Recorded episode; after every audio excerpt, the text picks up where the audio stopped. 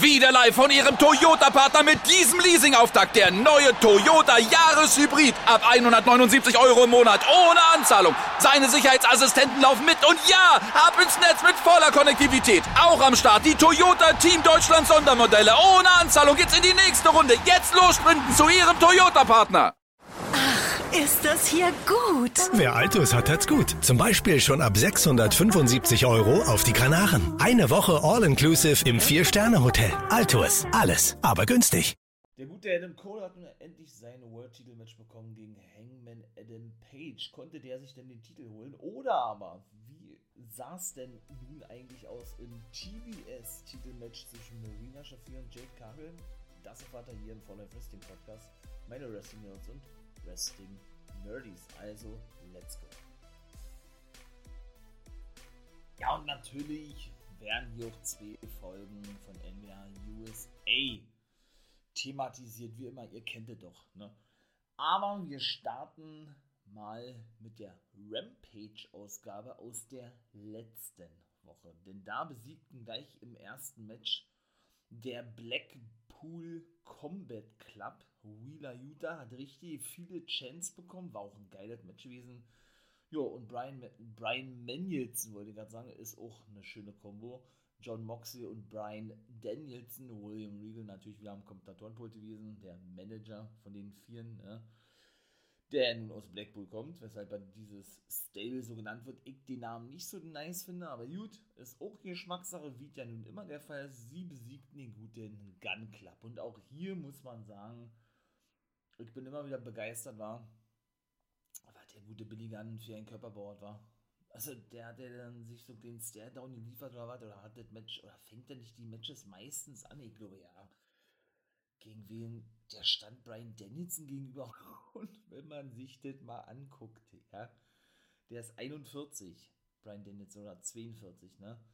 Und der gute Billy Gunn ist 58 Jahre alt. Ne? Der geht stramm auf die 60 zu. Der hat ein Sixpack, also das ist ja unfassbar. Ne? Da macht den Jungen wirklich was eine Art, ey, schaut mal her, harte Training, äh, ne, zahlt sie aus.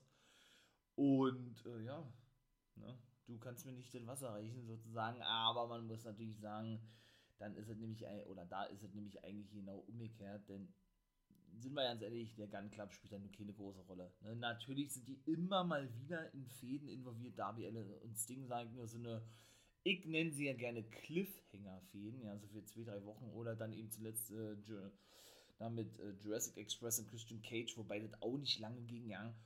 Die dienen praktisch immer so als Aufbaugegner, möchte ich mal sagen. Ich glaube, Billy Gunn hat da auch nichts dagegen, ja, dass er ähm, ja, das selber macht. Ne? dass das allerdings ja seine Söhne trifft, aber da merkt man eben auch noch Austin und auch Sean Gunn. Heißt das Sean Gunn? Ja, ich glaube ja. Ähm, ja, die sind eben noch sehr grün hinter den Ohren, ne? Deshalb müssen sie von Papi noch ein bisschen lernen. Deshalb sind sie auch wohl als Dreierteam regelmäßig unterwegs. Und ganz, ganz ehrlich, ich finde sie ja nicht mehr so schlecht. Natürlich, äh, ja, die Matches sind jetzt, naja, ne? Und auch manche, manche Fäden und Storylines, okay, versteht man denn nicht wirklich, wenn so ein Sting und ein Darby Allen gegen die drei Fäden oder gefehlt haben, fand ich auch nie so dolle, ja, denn die kann man, und das ist leider auch so ein Problem, was man bei AEW eben nicht immer, aber ab und zu mal sieht, was bis dato eigentlich nicht der Fall war, hat aber zuletzt ein bisschen äh, nicht überhand. Die nochmal mal, mh, mm, es rückte denn doch ab und zu mal in den Vordergrund, möchte man nicht mal so sagen, dass man dann eben ähm, auch so einen gewissen Status zu spüren hat. Ne? Sting und Darby Allen sind natürlich vom Status her und von, vom Push her, wie sie eingesetzt werden und so, wesentlich höher angesehen wie der Gun Club. Ne? Und von daher, wer da irgendwie mit einem Sieg gerechnet hat vom Gun Club, jo, der war sehr, äh, sehr, sehr, sehr, na, naja, der, ähm, ja, hatte da wohl zu große Hoffnungen gehabt, ja. Und von daher, würde sowas nicht, nicht gern sehen wollen, ja, dass man da so Status, statusmäßig äh, Rest, Wrestler Stables gegeneinander an, an, antreten lässt, weil AEW das wirklich gut hinbekommt. alle wirklich gleichwertig normalerweise zu präsentieren, ja, und nicht so wie bei WWE und bei Impact, ja, wo man dann wirklich sieht, ey, keine Ahnung, Johnny Swinger, der da, ich sag jetzt mal, der Comedy-Wrestler ist, äh, hat ein Match gegen Josh Alexander, ist doch klar, wer da gewinnt, ne? So, und das ist ja dann regelmäßig der Fall, so eine Ansetzung, leider, ja. Ja, und The Butcher besiegte den guten Barrett Brown. Ja, das war ein gutes Squash-Match gewesen. Ja, kann man schon so sagen. Hat kein Squash-Match gewesen. Es war der Sieg von Ruby Soul gegen Robin Renegade. Das war das dritte Match gewesen. Und das war in Own Heart. Heißt es Own Heart Foundation Tournament? Ich glaube Own Heart Foundation Tournament oder einfach nur Own Heart Tournament Match gewesen. Und da gab es eben so, ja, klassische, ne, oder den klassischen Bella-Zwillingswechsel, denn Robin und Charlotte, nicht Charlotte, sondern Charlotte oder doch Charlotte, ich weiß nicht, Renegade oder, also ich denke Charlotte, aber gut, Renegade, ja, gab es eben diese Wechsel, Soho hatte dann aber mitbekommen gehabt, ja, und hatte dann schlussendlich, wie gesagt, denn doch den Sieg holen aber auch da muss man sagen, Ruby Soho spielt nicht wirklich eine große Rolle bei Ivy, ne? Ich würde mich sogar beinahe so weit aus dem Fenster lehnen, ohne das jetzt wieder hoffentlich ein bisschen zu freundlich äh, zu meinen, ja, dass sie jetzt eigentlich vom Status her da angekommen ist, wo sie eben schon in der WWE gewesen ist. Denn nur, denn da war sie nämlich auch nur in der Midcard, ne? Natürlich hat sie eine große Fehler mit Britt Baker gleich, mit diesen geilen Promos. Sie hatte eigentlich auch den kürzeren gezogen und ist ja eigentlich überwiegend bei AEW Dark und Dark Elevation zu sehen war. Großartige Storylines sind da nicht drumherum gekommen nach Britt Baker und, und ihr selber, ne? Finde ich wirklich schade, muss ich ganz ehrlich sagen, ja. Denn die gute Ruby Soho, äh, die hat schon gut was drauf, ja. Die, hat, die bekommt ja auch gut Zuspruch, nur man merkt bei ihr immer, finde ich, dass sie immer noch so diesen WWE-Stil so verinnerlicht hat so gewisse Aktionen abbremsen ähm, und auch generell Aktionen zeigen, die, die irgendwie so wie untypisch sind, würde ich zumindest sagen, ja. Oder wo eben, ja, nicht nur bei ihr oder auch bei Billy Gunn oder irgendwie sowas, ja, oder Dustin Rhodes teilweise, eben dann auch wirklich äh, dieser, dieser Unterschied zu sehen ist, ne, zwischen Entertainern und Wrestlern, muss ich leider so sagen, ne. So, was diese reinen Aktionen betrifft. Ja. Nun gut. Ja, und Hangman Adam Page konnte seinen Titel verteidigen gegen Adam Cole. Was war denn das für ein Match? Texas Deathmatch war ja eigentlich auch nicht weiter gewesen wie ein Last Man Standing Match. Da hat er ihm wirklich ein Dead Eye verpasst vom Apron durch den Tisch, hat ihm zuvor noch einen Schlag verpasst mit dem Stacheldraht, was er von einem Stuhl abgerissen hatte, mit dem er zuvor zuschlagen wollte, wo Cole nämlich am obersten Seil angekettet war mit seinem Gürtel. Er sich aber ja, nicht traute, würde ich nicht sagen, aber er dann irgendwie ein schlechtes Gewissen bekam und ihn dann ja von diesem befreite, nur um dann Low Blow und einen Superkick von Cole zu bekommen. Äh, ja, auch ein Boom und Panama Sunrise Ansatz oder einer, einer ging davor schon durch diverse Stühle, Stühle kam eben äh, zum Einsatz. Da hat Hangman, glaube ich, auch eine Aktion auf abbekommen. Beide bluteten wieder ohne Ende. Ja, und dann, ja, schlussendlich, wie gesagt, diesen Dead Eye durch den Tisch vom Apron und Cole konnte nicht mehr aufstehen und ja, wir hatten dann die Titelverteidigung gehabt. Und er hat eben auch noch den Stacheldraht, den er vom Stuhl, wo er, wo er ja eigentlich zu, zuschlagen wollte, noch abgerissen, wie gerade schon gesagt habe, und diesen um Coles Gesicht auch noch gebunden gehabt, ja. Buckshot Lariat hat er auch noch abbekommen, Cole. Mann, Mann, Mann, also das war auch schon wieder krank gewesen. Aber ja, Cole wird dann, denke ich, jetzt aus dem Titelgeschehen raus sein. Denn, und dann komme ich gleich zur nächsten Folge, denn der hatte nämlich gleich das erste Match wieder gehabt bei Rampage, was da aber gewinnen konnte diesmal. Nämlich gegen Tomohiro Ishii. Das habt ihr vielleicht schon im zweiten Part gehört, denn der war nämlich auch bei Impact mit bei, Achtung Spoiler, bei Rebellion. Da traf er auf The Top Dog Jonah. Und wenn ihr wissen wollt, wie das ausging, hört doch mal gerne in äh, meinen zweiten Part rein, denn da habe ich mal ausnahmsweise Rebellion mitgemacht. Also nicht nur eben Impact Wrestling zwei Folgen und ja, NWA Power, sondern diesmal auch Rebellion. Hat also der gute Tomohiro Ishii, New Japan arbeitet ja nicht nur mit Impact, sondern auch mit AEW sehr eng zusammen. Zwei Matches innerhalb von einer Woche gehabt. Ja, was soll ich sagen, das war ein Owen Hart Foundation, heißt es jetzt so Foundation? Owen Hart Foundation oder Owen Hart Tournament Qualifier Match. Cole hat also den guten Tomohiro Ishii besiegen können und ist jetzt also die Nummer 2 nach Lee, der ja nun auch schon bestätigt ist. Ne?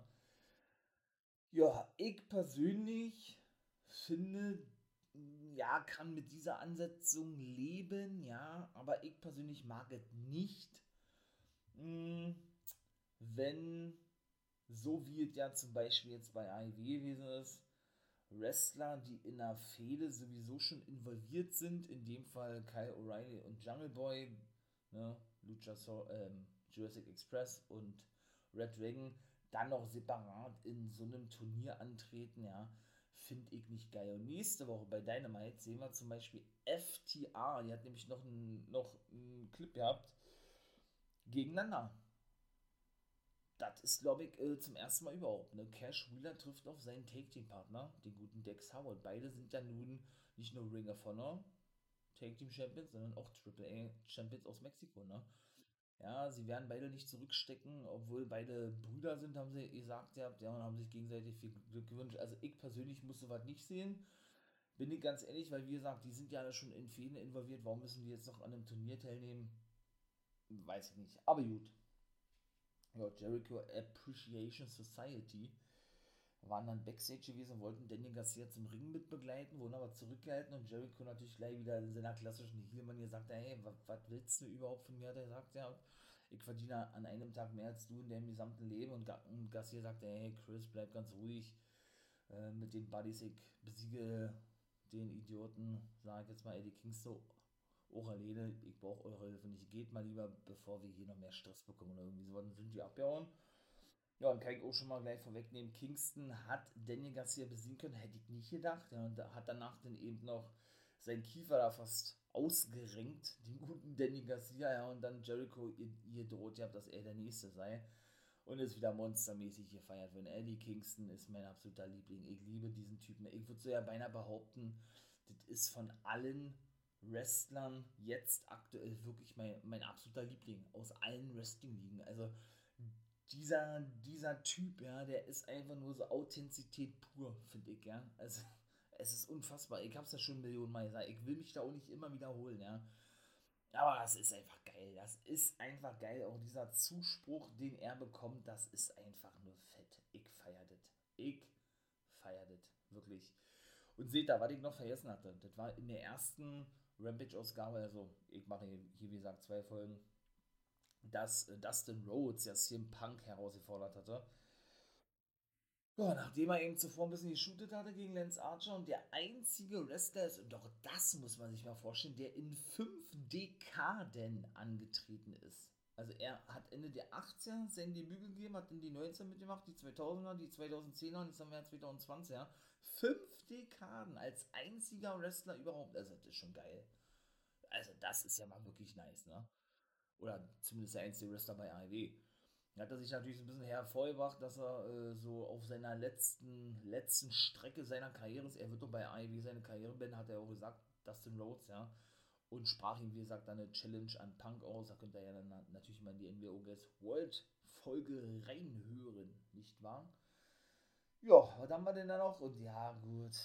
Lance Archer, Squash Match gegen Serpentico, hat ihn zerstört. Ja, muss ich auch nicht unbedingt sehen, weil der hat ja immer, oder ich, ja gut, nicht nur er, das ist ja auch bei anderen so, aber muss man da immer so eine Squash-Matches zeigen, unbedingt bei Rampage? Also ich finde nicht, natürlich, sie bucken das auch mal ganz anders, ja, das ist schon alles richtig und nice und geil, aber weiß ich nicht, also ich muss es nicht unbedingt sehen, aber wie gesagt, ne, jeder hat einen anderen Geschmack, jeder äh, das so bucken, er das für richtig hält. Und Ivy macht das ja eben auch überragend gut. Ne? Das ist ja einfach so.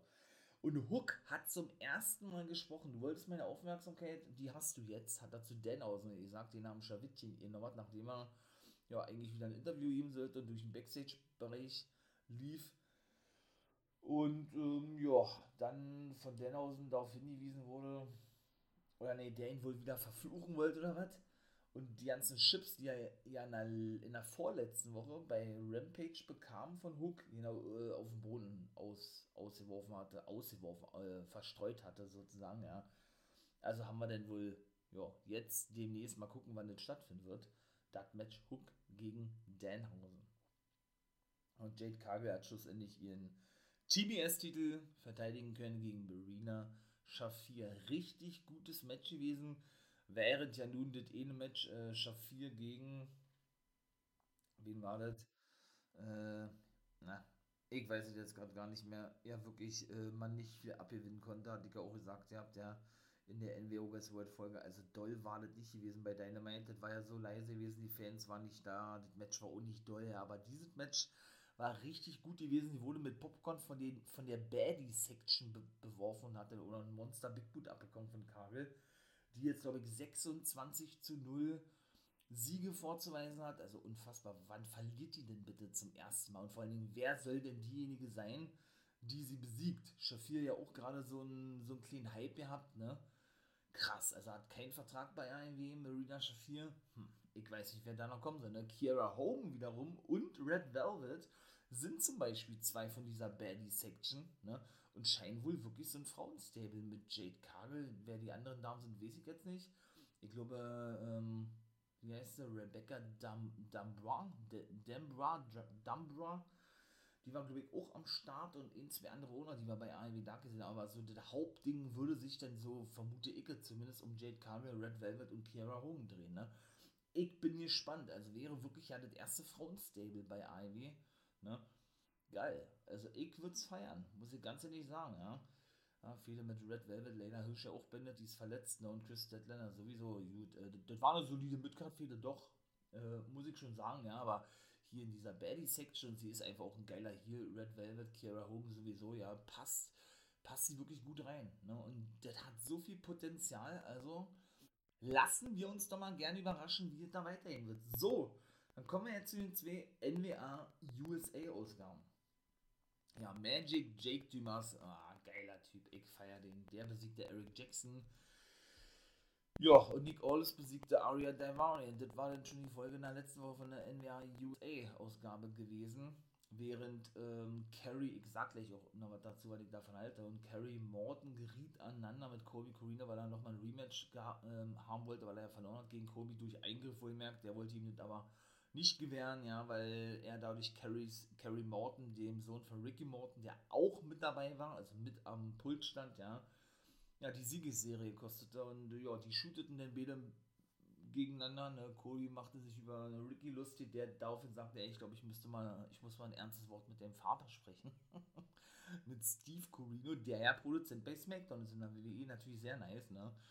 Also da ist der letzte Drops auch noch nicht gelutscht. Und ich glaube, er hat sogar gesagt, er, er will ein Match gegen Ricky Morton haben, Cody Corino. Ah, das ist auch ein geiler Heel, Cody Corino.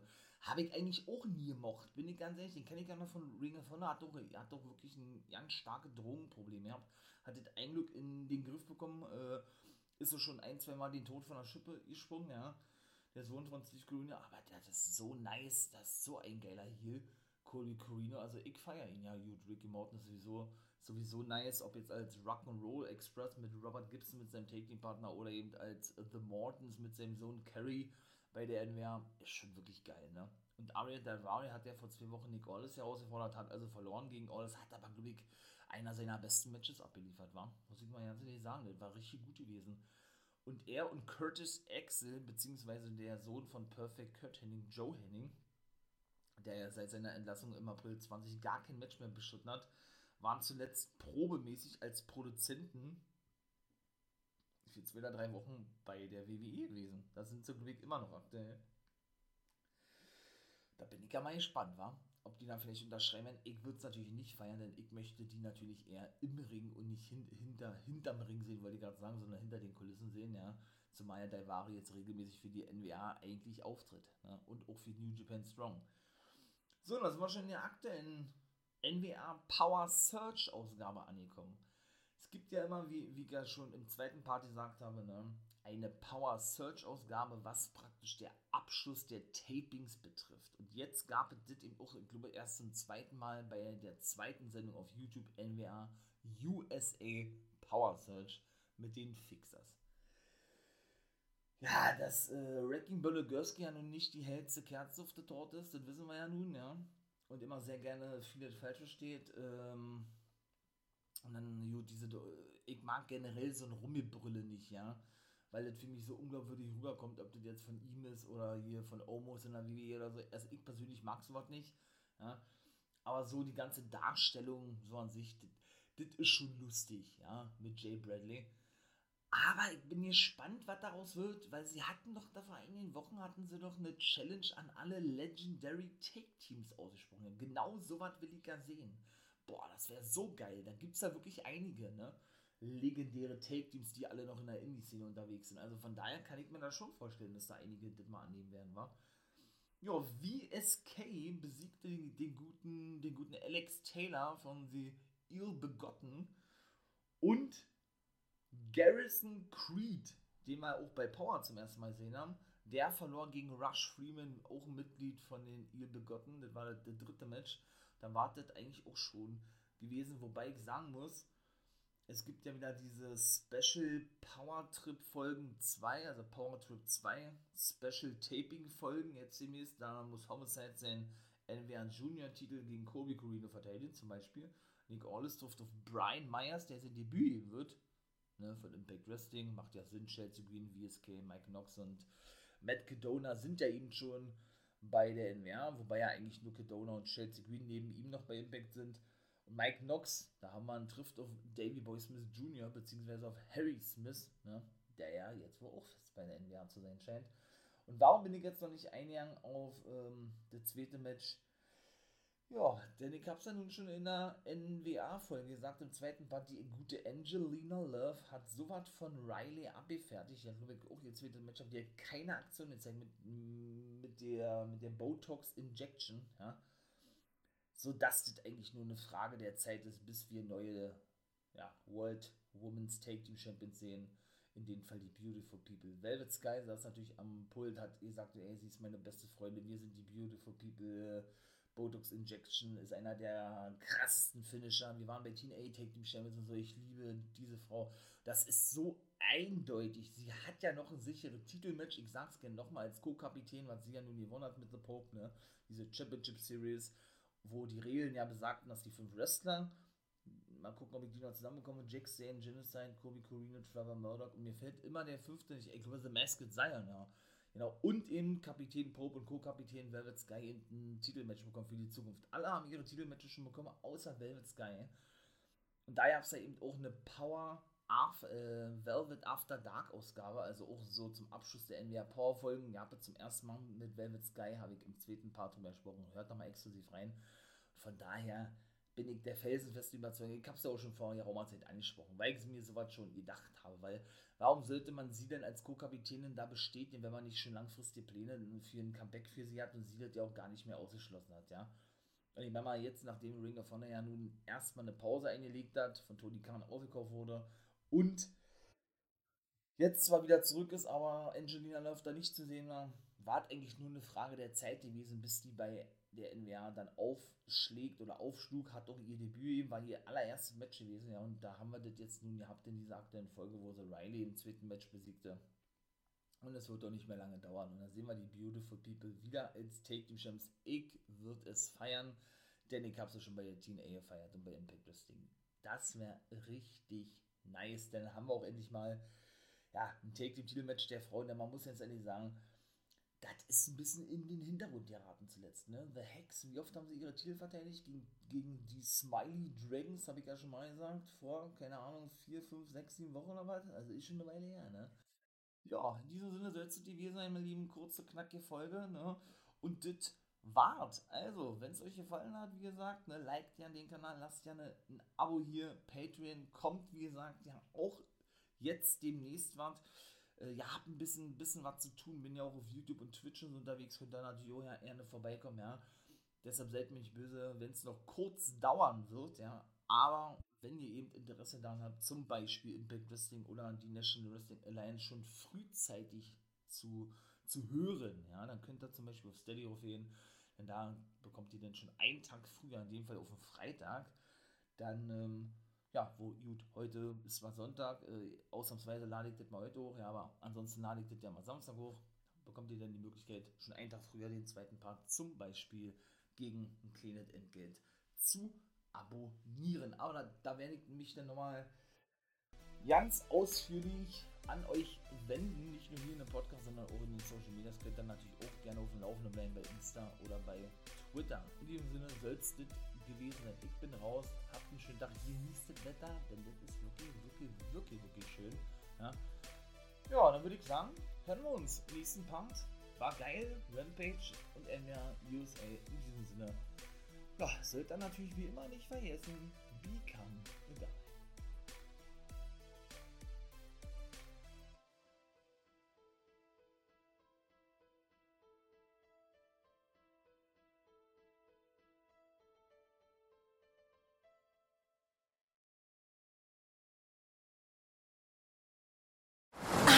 Ist das hier gut? Wer Altus hat, hat's gut. Zum Beispiel schon ab 489 Euro nach Griechenland. Eine Woche All-Inclusive im Vier-Sterne-Hotel. Altus. Alles, aber günstig.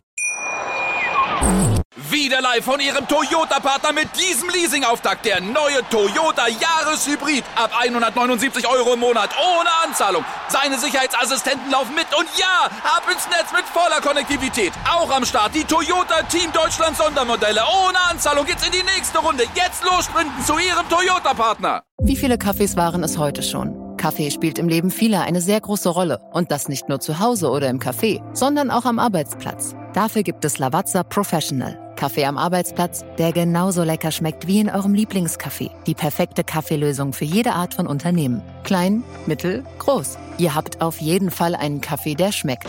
Die richtige Motivation für eure Arbeitstage. Alle Infos zu Lavazza Professional findet ihr auf lavazza-pro.de mit allen Kaffeelösungen für euer Büro.